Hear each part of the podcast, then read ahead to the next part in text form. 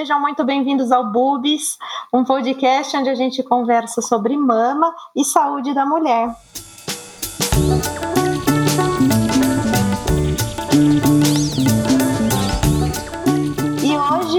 Tema bastante especial para esse mês, já que esse mês é uma prevenção da infertilidade, o mês de junho. O entrevistado é o Dr. Vicente Costa. É, eu vou chamá-lo só de Vicente, porque ele é um, colega bastante querido. Ele é ginecologista de formação e vai conversar com a gente sobre fertilidade, principalmente em pacientes com câncer de mama. Oi, Vicente. Oi, Carol, boa noite. Eu também vou pegar, aproveitando, e, e te chamar de Carol também, porque como claro. você falou, você é uma querida muito.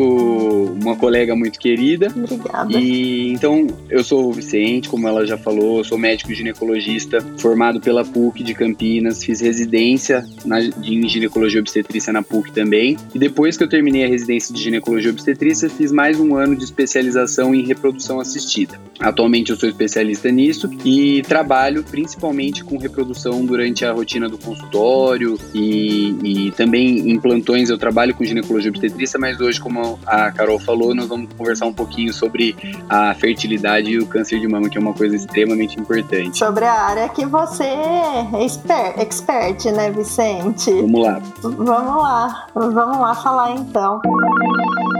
Bom, como eu comentei na introdução, esse mês é o mês de prevenção de infertilidade, certo? Certo. O mês de junho é tido como um mês de, de conscientização sobre a infertilidade. Então, cabe bastante aqui o que a gente vai fazer aqui. E aí, Vicente, assim, dentro do meu consultório, porque eu sou mastologista, todo mundo já sabe disso, dentro do meu consultório eu passo por algumas situações que são pacientes jovens que não têm filho, mas têm planejamento de engravidar e de constituir família, só que elas vão passar por quimioterapia. Certo, esse é um grande. Sabidamente, a quimioterapia para o câncer de mama tem uma certa toxicidade para o ovário, então essas pacientes acabam tendo uma redução ou uma chance de redução na fertilidade, né? Correto, exatamente. Eventualmente a gente tem algumas soluções para propor. Claro que que a gente, a gente vai comentar de alguns cenários, né, Vicente?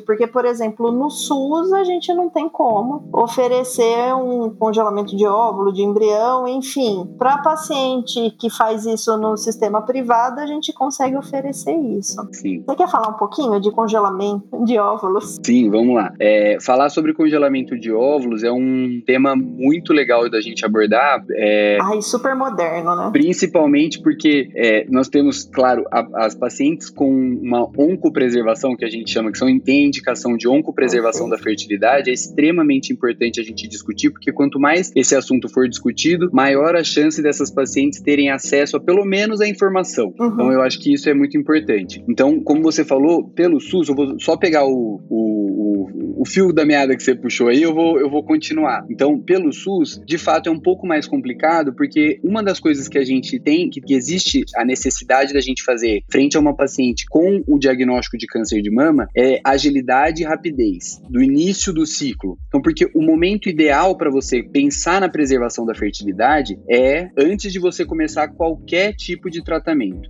Então, a quimioterapia, como você falou, a maior parte dela, é, a maior parte das medicações usadas, os quimioterápicos, eles têm uma, é, é, uma toxicidade para o ovário e eles diminuem muito a chance da paciente engravidar. Não são todas as medicações, a gente é, tem algumas que diminuem menos, outras diminuem um pouco mais, uhum. mas na maior parte das vezes eles têm uma, eles afetam a qualidade e quantidade de ovo.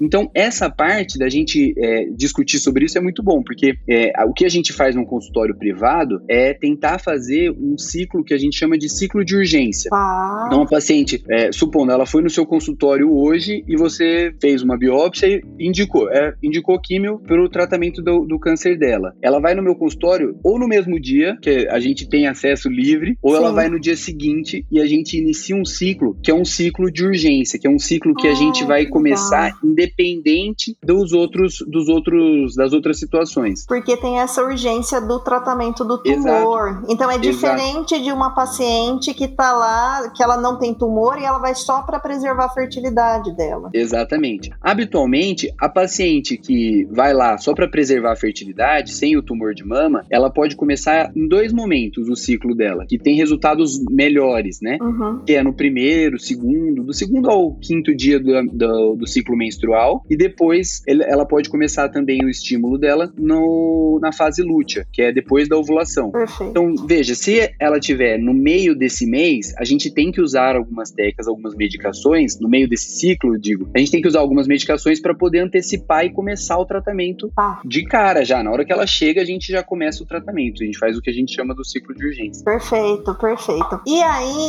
eu sempre tive uma dúvida, que assim, me, quando eu era residente, me explicaram de um jeito, agora eu penso de outro, mas enfim, é melhor congelar óvulo ou é melhor congelar embrião? Isso é uma discussão que é muito interessante. Dentro do laboratório, se você tiver a possibilidade de congelar embrião, é melhor. A chance ah. de gravidez é melhor. Mas nem sempre é isso que acontece, né? Às vezes a paciente vai, por exemplo, uma paciente de 20 e poucos anos que ainda não, não tem um parceiro, então ela não sabe ainda exatamente. Ou não sabe se ela quer engravidar ou não, não decidiu isso, né? Exatamente, exatamente. Se ela quer engravidar, se é com esse parceiro que ela quer ter filho ou não. Tá. Então, esse tem uma série de fatores que a gente tem que abordar. Fazer o congelamento de óvulo, a diferença entre congelar óvulo e congelar embrião é muito pouco, assim, do resultado, eu quero dizer. Se congelar óvulo, você congela só o material genético da mulher, né? A qualidade hum. daquele, daquele, daquele ano da mulher, 35 anos, vamos falar assim, que é o, a data é, que é mais indicada. Então, se você congelar embrião, aí você já tem um, uma parte masculina associada. Então, é um, já é uma, uma família constituída ali, vamos falar assim. Já está ah. se constituindo uma família que vai. Esse assunto é extremamente é, discutido, extremamente delicado, mas a minha opinião é que se você congelar o embrião, você está assumindo que você quer ter um filho com aquele parceiro, né? Sim. E às vezes a, a paciente ainda não está segura disso. Então, ela congelar óvulo não, não, não gera nenhum prejuízo. É, e até a congelação, a congelação em si, né, Vicente? Por exemplo, quando a gente congela só óvulo, se porventura você não usar esse gameta, você pode jogar fora. Sim. Ou você pode doar para alguém tranquilamente. Sim. Agora o embrião tem uma discussão ética em cima disso muito maior, né? Com certeza, com certeza. Você não vai jogar fora o embrião. Com certeza. O descarte, inclusive, legalmente, não só eticamente falando, mas legalmente falando, é, o descarte de embriões ele só é permitido depois de três anos da formação desse embrião. Então tem uma série de coisas que é, estão envolvidas nisso. Enquanto, como você bem falou, o descarte de óvulos ou a doação de óvulos é muito mais simples. Você vai assinar um papel e acabou. E tudo bem. Não tem muito. Não tem, tá tudo bem, porque é um gameta só, né? Então... Sim, certo. E aí, por exemplo, essa paciente que foi lá para fazer o congelamento de óvulos, foi lá no seu consultório e você vai iniciar o ciclo. Como que é isso, Vicente? É, que a gente ouve, né? O que as pacientes ouvem é que tem que tomar um monte de injeção, um monte de hormônio, um monte de coisa. E é isso mesmo, né? É, é isso mesmo. A gente tenta imitar, na verdade, a gente tenta mimetizar um ciclo natural, só que com vários óvulos. Todo mês a mulher ovula um óvulo, mais ou menos. Tem gente Sim. que ovula dois, aí vem a gestação gemelar, mas Sim. habitualmente a mulher ovula de um óvulo. Então, o que a gente tenta fazer, o tratamento é um tratamento caro do ponto de vista financeiro, do ponto de vista de logística, né? Do ponto de vista de estratégia reprodutiva. Então, você tem que pensar bastante. Então, para você fazer um, um tratamento para conseguir um óvulo, é um tratamento que não, não vale a pena. Então, a gente precisa Sim. conseguir mais óvulos. Sim. Então, o, o monte de injeção e o monte de hormônio que você falou é bem isso mesmo. A gente aumenta as doses hormonais para que não só um, um, óvulo cresça, mas vários deles cresçam, o máximo daquele potencial daquele ovário. Ah, tá. E aí, chegando num ponto, aí a gente faz um acompanhamento ultrassonográfico para ver o crescimento desses folículos dentro do ovário. Dentro de cada folículo, a gente espera que tenha um óvulo. Então a gente acompanha o crescimento desses folículos e quando eles estão prontos, que a gente entende que dentro daquele folículo tem uma chance grande de ter um óvulo maduro, a gente desencadeia a ovulação e faz a punção dos óvulos. Uhum. Então, aí a punção é um procedimento cirúrgico, que é feito num centro cirúrgico na clínica mesmo, é uma sedação igual de endoscopia. Uhum. Então, faz uma sedação, é um procedimento relativamente simples, mas que exige uma certa técnica para você fazer. E faz, faz via vaginal, né? A punção, Isso. Guiada por ultrassom, né? A punção é via vaginal. A gente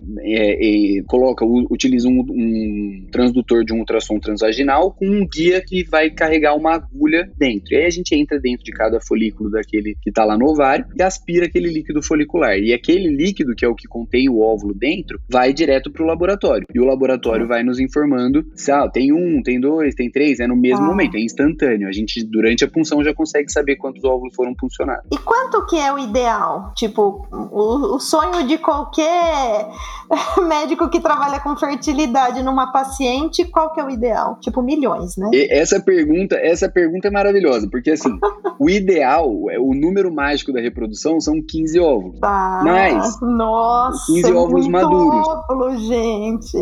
É, mas o ideal é o melhor. O que eu costumo responder para minhas pacientes, porque a, a, eu escuto essa pergunta assim, quase que todo, pelo menos uma vez por dia, uma paciente pergunta isso. O ideal é aquilo que os, o melhor que aqui o seu ovário consegue responder. Qual que é o maior potencial do seu ovário naquele momento? Lógico, a gente tem algumas estratégias que a gente consegue melhorar um pouquinho o potencial, mas não há uma alteração, uma, uma mudança tão drástica, sair de 5 para ir para 15, por exemplo. Uhum. Mas ao mesmo tempo, é, a resposta do ideal é muito abrangente, né? A gente tem que pensar no, assim, no, na, numa série de coisas, idade, fator de infertilidade, mas o número mágico da reprodução, como você bem perguntou, são 15 óvulos. São 15, são 15 óvulos. E quanto mais jovem a paciente, teoricamente, melhor a chance dela ter mais óvulos e óvulos de melhor qualidade, né? Com certeza, é isso mesmo. Quando você tem uma, eh, quando a gente fala de congelamento de óvulo, a gente sempre orienta é, que esse, essa análise análise seja feita ali no, entre 30, começando a pensar nisso, e depois, o período ideal é eles, o que a literatura fala é entre 34 e 37 anos. Porque quando você tem 35 anos, ah. a reserva ovariana, tanto em relação à quantidade como em relação à qualidade, tem um prejuízo importante, já tem uma, uma queda mais acentuada. Uhum. Então, o momento exato de fazer esse congelamento, o melhor momento, ele tem que passar por algumas análises. Uma delas é essa, quando que é melhor você fazer, pensando que a reserva e a, quali a quantidade e a, quanti e a qualidade deles vai ter uma diminuição, a gente tem que pensar, por outro lado, que fazer o congelamento para a paciente engravidar espontaneamente depois, eu submeti ela a um tratamento que não é tão simples Sim. e ela não vai usar aquele, aqueles óvulos que foram congelados. É, mas também não é proibido, né? Não, de jeito nenhum. Porque eventualmente, sei lá, uma mulher tá com 30 anos. Ela não tem a menor ideia se ela quer ser mãe ou não. Tanto, tanto a paciente que tá tratando um tumor que vai passar por uma quimioterapia, quanto uma paciente que não, não tá tratando nada. Uhum. Ela não decidiu se ela quer ser mãe ou não. Então ela congela o óvulo meio que por garantia, Sim, meio pra ela ter esse alívio, né? Exatamente. E nada impede dela tentar engravidar espontâneo depois. Não, de jeito nenhum. De jeito nenhum. E se ela engravidar espontâneo, ótimo, sucesso. Alguém ganhou um óvulo de presente, né? Sim, com certeza. Eu acho que as pacientes, principalmente as pacientes que vão ser submetidas a algum tratamento oncológico, aí a, a indicação já muda um pouco, porque elas estão num momento extremamente extremamente, eu, você pode falar isso melhor, bem melhor do que eu, mas elas estão no momento ali daquele diagnóstico de uma fragilidade muito grande. Então, as, as informações, eu acho que é muito, eu, isso é uma, opinião até pessoal minha, mas acho que a pessoa recebe tanta informação, tanta, é, ó, você vai ter que fazer isso, fazer isso, fazer isso, aquilo outro. Sim. Eu converso e eu acho que uma das informações que devem ser passadas ou que tem que podem ser passadas é a respeito da fertilidade, Sim. porque é, muda completamente uma paciente com um tumor de mama que vai ser submetida a isso, né, Carol? Sim, não, e a paciente jovem, né? Jovem a gente está falando mulheres abaixo de 40 anos, que uhum. não têm filho e recebem esse diagnóstico, a última coisa que elas vão pensar é na fertilidade. Sim. Então, cabe a nós mesmo alertar. Falar, ó, oh, tudo bem, você não tá pensando nisso, não precisa pensar nisso agora, mas congela o seu óvulo. Uhum. Congela, deixa ele guardado depois do seu tratamento, a gente pensa com calma como que você vai engravidar, quando, Sim. deixa ele lá. Exatamente. Além do que, existe uma, uma informação importante que são, aí você pode falar melhor do que eu, não sei se é a respeito do, dos tumores que são um hormônio é, que tem receptor de estrógeno e de progesterona. Dependentes, sim. Essas pacientes, né, as que têm os tumores que a gente chama hormônio dependentes, é, ainda mais as jovens, claro, dependendo de muita coisa, né, Vicente? Tamanho do tumor, se tem linfonodo doente ou não, enfim, tudo isso, estadiamento.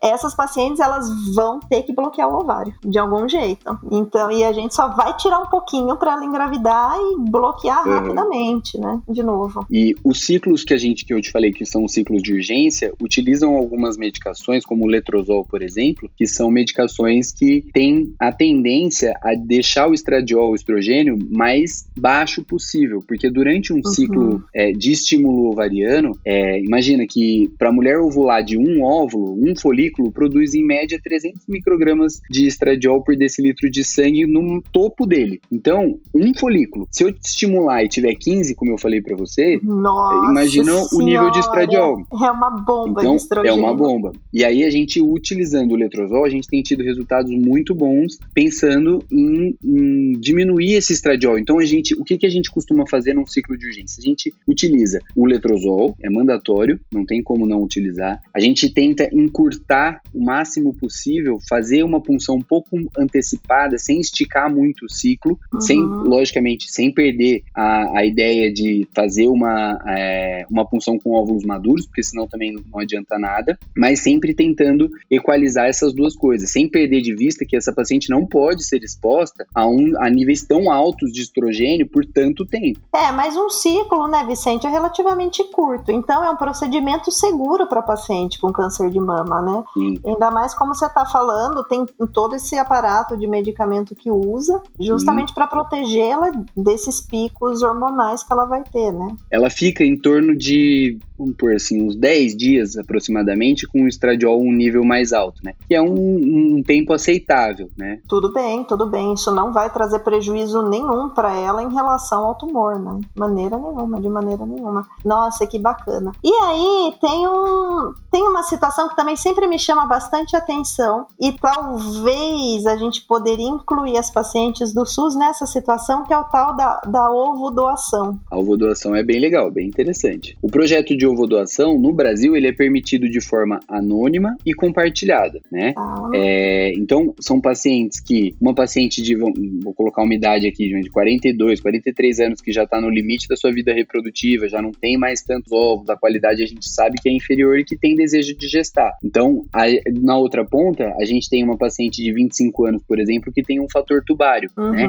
Essa paciente que tem um fator tubário, ela teoricamente o ovário dela funciona de maneira perfeita, não tem nenhuma alteração em relação à quantidade ou qualidade de óvulos. E essa paciente aqui de 25 anos com fator tubário, ela tem um, um entrave, infelizmente o tratamento de reprodução assistida é um tratamento caro, né? Uhum. Financeiramente uhum. falando. Então, é, a hora que ela doa esses óvulos, né, a gente faz um estímulo ovariano, consegue um bom número de óvulos, metade fica para ela, metade vai para uma receptora, que pode ser aquela moça de, aquela senhora de 43 anos, aquela moça de 43 anos e que, enfim, vai precisar daqueles óvulos. Em, em contrapartida, a paciente de 25 recebe, é, ganha o tratamento, ela não tem custo nenhum, quase nenhum, vamos falar assim, ela diminui muito os gastos dela em relação a, a, a fazer um tratamento de fertilização in vitro. E a gente tem utilizado esse tipo de tratamento também para preservação da fertilidade. Tem um único problema que é quando a paciente vai iniciar esse tratamento para preservação da fertilidade, vamos trazer de novo aqui para a área da oncologia. Quando ela vai começar esse tratamento, ela precisa estar pareada com uma receptora já. Ah. E, e por vezes esse pareamento leva mais tempo. E aí não dá tempo dela participar do programa. Não dá tempo dela, exatamente, exatamente. Mas as pacientes que é, não têm uma urgência para começar o tratamento. É, mas esse, esse lance é uma questão logística só, na verdade, né? Porque, sei lá, se por qualquer motivo essa paciente oncológica encontrar uma pareada dela rapidamente, tudo sim, bem, né? Tudo bem, tudo bem. Sim, é, sim. a única questão é que esse pareamento, por vezes, leva um tempo. É, tá, é difícil da gente começar, porque tem que parear o ciclo, então é uma coisa, como eu falei para vocês, o início do ciclo de um tratamento de reprodução, num ciclo de urgência, ele é naquele momento. Então, assim, veio hoje, amanhã começa. Então, esse tempo de um dia, a gente não, não tem como fazer o pareamento, tem um tempo de aceite da receptora, então é uma uhum. coisa um pouco, um pouco mais complexa que isso, né? Sim, sim. Então, talvez não, não seja uma saída para as pacientes oncológicas. Né? É, pras, eu não vejo como, eu acho que não é uma, não é mesmo. Tá. É, infelizmente, né? Porque precisa ter esse pareamento antecipado. Tá. E outro fator é a paciente ter menos do que 35 anos para fazer esse, esse para ser doadora, né? Ah, tá, tá, tá bom. Para ser doadora, ela tem que ter uma boa reserva ovariana e ter menos do que 35 anos. Tá, certo. Então não é Entendeu? é qualquer um, qualquer mulher que, que pode participar é, do programa de ovo doação. Não, não, certo. não é. Tá bom. É, mas é um negócio muito bonitinho, né? É muito legal. É muito legal. Eu acho acho que é uma coisa assim, eu acho extremamente legal, principalmente porque tem uma parte muito altruísta, assim. Seria hipócrita de falar que todas as pacientes que vão lá estão indo simplesmente para ajudar o outro, mas tem muita gente que vai exatamente para ajudar o outro. Sim. E isso é muito legal, isso é muito interessante. Isso é demais, é. É, é muito bonitinho mesmo. Certo. As pacientes do SUS. Certo. Que é, não é porque é do SUS que não tem condição de fazer um tratamento, né? Mas enfim, as pacientes que não têm condição financeira de fazer congelamento de óvulos. E elas precisam passar por um tratamento oncológico. Eventualmente, a gente faz o que a gente chama de bloqueio ovariano. A gente usa, sei lá, um análogo de NRH, né? Algum medicamento e faz o bloqueio do ovário na tentativa de protegê-lo contra a químio. Certo. Então, isso também talvez seja uma opção, né, Vicente? Sim. O bloqueio ovariano, ele é utilizado, inclusive existe um ciclo de estímulo ovariano, que é o ciclo que a gente chama de ciclo longo. A gente bloqueia a hipófise, né? Não é com a ideia de bloquear o, o ovário, mas é com a mesma, acho que é com a mesma medicação. A gente bloqueia a hipófise de uma forma que é, vai diminuir muito o estímulo ao ovário. E a gente uhum. utiliza também algumas, alguns, faz alguns ciclos que sejam um ciclo longo. Sim. Que é que, que a gente utiliza o, o análogo de GNRH, como você falou, inicia o estímulo no meio do caminho, porque uma das medicações que a gente precisa fazer uhum. para bloquear, para não haver a ovulação antes da hora da punção, é um bloqueio hipofisário, que pode ser tanto que a gente faz o bloqueio na, é, durante o ciclo mesmo, ou a gente pode fazer esse bloqueio antecipado, que é um bloqueio que, como eu falei agora, do ciclo longo. A gente faz o análogo ah. antes, no ciclo anterior, ela fica bloqueada, a gente estimula, ela não vai ovular porque a hipófise está bloqueada. Uhum. Então, essa medicação também é utilizada em tratamentos de reprodução, sim. É, e o bacana disso também para as pacientes saberem, né, as pacientes que não têm acesso ao, ao congelamento de óvulos, é exatamente isso. Você bloqueia, faz esse bloqueio hormonal, é uma tentativa de proteção do ovário. Ela fica bloqueada durante toda a quimio. Tudo. Sim. Zero. Que legal. Nada, nada, não ovula nada. Então ela fica quietinha, que é como se o ovário estivesse dormindo e ele não sofre tanto com a quimioterapia. Legal. E aí pronto, e depois, a hora que acaba a quimio, você tira tudo e deixa ovular espontâneo e vê o que acontece. Não é uma promessa, mas o que, o, que se mostra é que rola uma proteção, dá, dá certo. Que legal. É. Isso é muito bom, isso é muito legal, porque o ovário fica de fato quiescente, né? Ele fica é. totalmente é, inutilizado ali, né? Sim, sim. Nesse momento, sim. Nossa, que bonitinho. Esse congelamento de óvulos é um negócio que eu tô indicando muito no consultório, Vicente, porque que as bom. mulheres estão estão demorando para engravidar, estão demorando para decidir, né? Sim, com certeza, com certeza. Não sabem se querem ou não. Tem muita gente que tá na, na dúvida ainda, se não sabe se quer ou não. Exato. Cada vez mais as pacientes, uma tendência, acho que até social, as pacientes estão querendo engravidar cada vez mais tarde. E ter essa possibilidade de congelamento de óvulos é uma coisa assim muito legal. As pacientes que tentam engravidar tem, mais tarde, não é, não, não é impossível, não é isso, de jeito nenhum. Mas as pacientes que já têm os óvulos congelados, elas têm uma tranquilidade um pouco maior para tomada de decisões e por vezes conseguem ter um planejamento social é, melhor do que hum. é, se a gente, se a gente, né, enfim, não fizer esse congelamento. É, tem uma, uma colega, você já explicou já em relação à idade e tudo, mas tem uma colega que também trabalha, que ela tem uma frase bem clássica, trabalha com fertilidade, enfim, ela tem uma frase bem clássica que é assim: antes tarde do que nunca. Como é que é? é? Esqueci a frase. Meu Deus, esqueci, Vicente. É... Mas é exatamente isso que ela quis dizer. Daqui a pouco eu lembro e eu falo. Claro. Exatamente isso.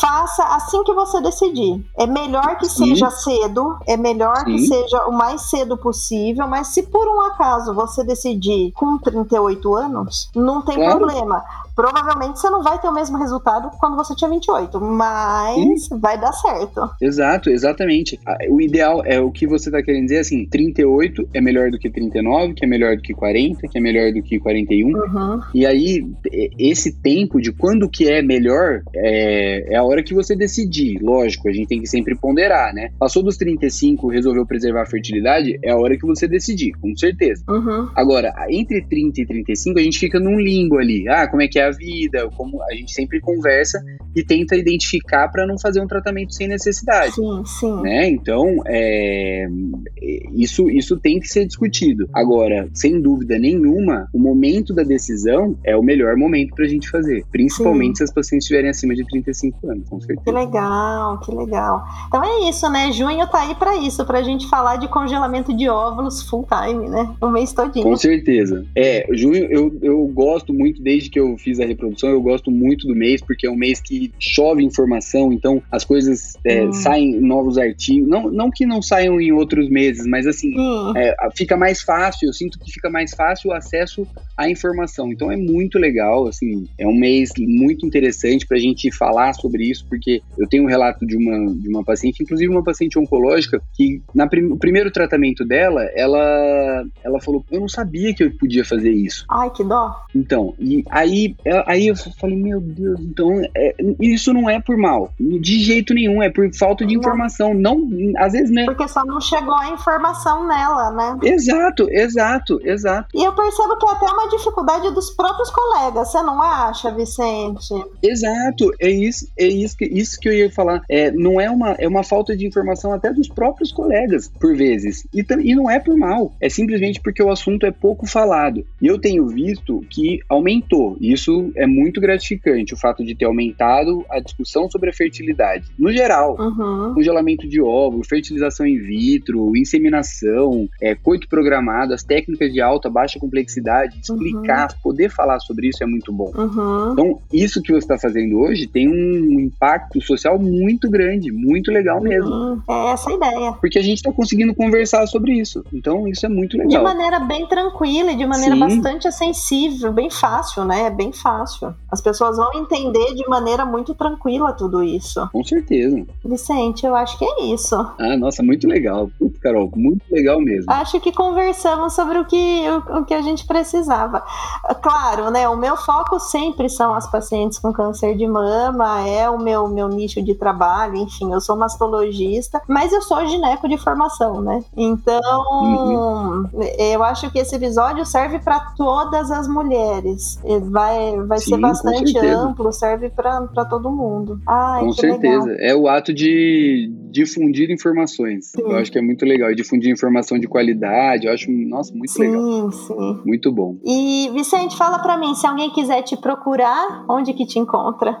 hoje, hoje eu atendo no FivMed, que é uma clínica de reprodução, fica na rua Eduardo Lani, número 380. É em Campinas, isso. É Campinas, é em Campinas. É, eu tenho um perfil profissional no Instagram que eu tenho utilizado de uma forma também legal para difundir. Por favor, dif... entrem, ele explica tudo, ele tira todas as dúvidas, ele é ótimo no Insta. Ah, essa parte fica, esses, esses elogios ficam por sua conta. Obrigado, obrigado. Que é o arroba drvicente.josé. Lá é, tem acesso também às, aos telefones para marcar consulta, se quiserem. E eu, assim, adoro conversar lá. Então, se por acaso tiver qualquer tipo de dúvida que queira entrar em contato, pode mandar lá para mim direto. Às vezes demora um pouquinho para responder, mas a gente e vai conversando. você faz tudo, né, Vicente? Tudo, tudo. Só congelar óvulo, congela embrião, faz fertilização faz tudo. in vitro, faz. assistida, enfim. Para qualquer tipo de público, qualquer tipo de mulher.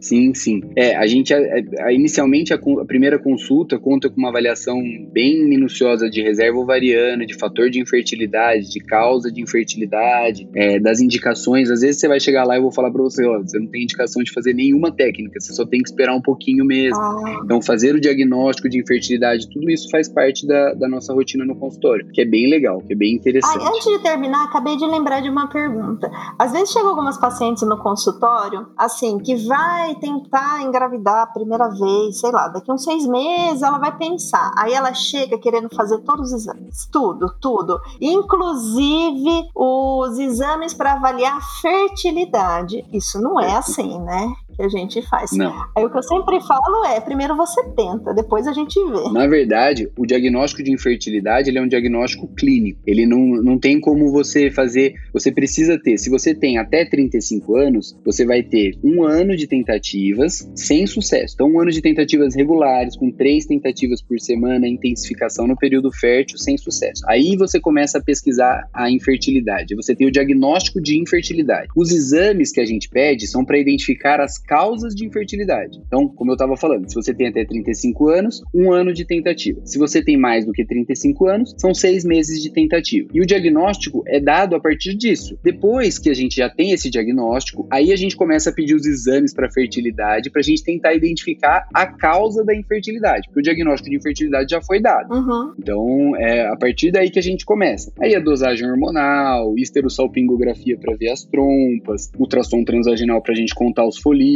O tal do antimileriano. O antimileriano para avaliar a reserva, com certeza. E, e aí a gente começa a progredir. Isso é, isso é interessante também. Então, pronto, pessoal, presta atenção nessa informação. Não é para ficar dosando antimileriano for all, não é assim. Depende da história clínica. Então, primeiro tenta, depois a gente vê se tem fertilidade ou não. É isso. A única coisa que a gente não vai esperar são as pacientes oncológicas pela situação de urgência, que aí é outra conversa, né? Outro mundo. Mas que foi o que a gente discutiu o episódio todo. Mas para a população em geral, tenham calma. Eu entendo que tentar engravidar é uma ansiedade enorme, mas calma, né? É. O importante, o que eu gosto de falar, é que o importante é ter um foco. Você precisa, além de calma, claro, está corretíssima, tem que ter calma mesmo, é, mas tem que ter um foco, porque às vezes as pacientes escutam muito e são frases muito duras de, de uma paciente que está tentando engravidar, Sim. ouvir assim, ah, desencana que engravida. Essa frase, assim, é uma frase que dói na alma ouvir. Péssima. É, é muito ruim. Então, assim, desencana que engravida, você é muito nervosa, você uhum. não tenta direito, você não sei o que. Então, essas pacientes, elas já elas já estão fragilizadas porque elas estão tentando e existe uma pressão social gigantesca, uma pressão uhum. é, dentro de casa, dentro do próprio lar. Então,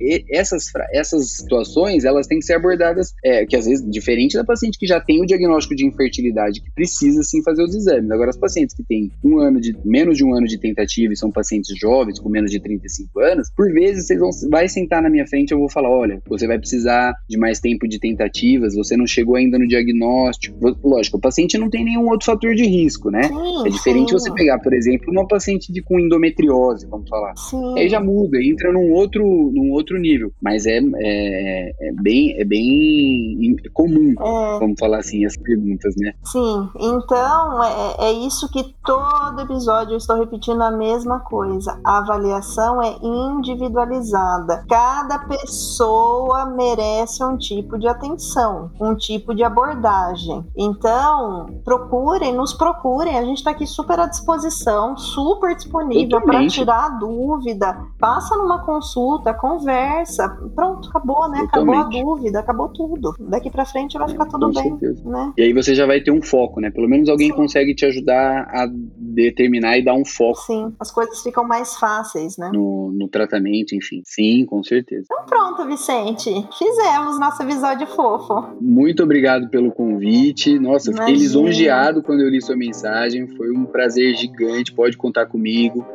Obrigada. A gente precisando de alguma coisa, a gente vai conversando, vai ajustando as coisas. Nossa, um prazer. Puta, muito gostoso, muito gostoso. É muito gostoso, é muito bonitinho. Uhum, muito legal. Pessoal, espero que vocês tenham gostado tanto quanto eu. Esse episódio foi muito fofo, muito esclarecedor. Ouçam, se alguém precisar, tiver mais alguma dúvida, então tá lá o Instagram do Vicente, drvicente.josé, ou o meu, podem me procurar lá também, Nós estamos super à disposição de vocês. Um beijo e até o próximo episódio. Tchau, pessoal. Um beijo, pessoal. Muito obrigado.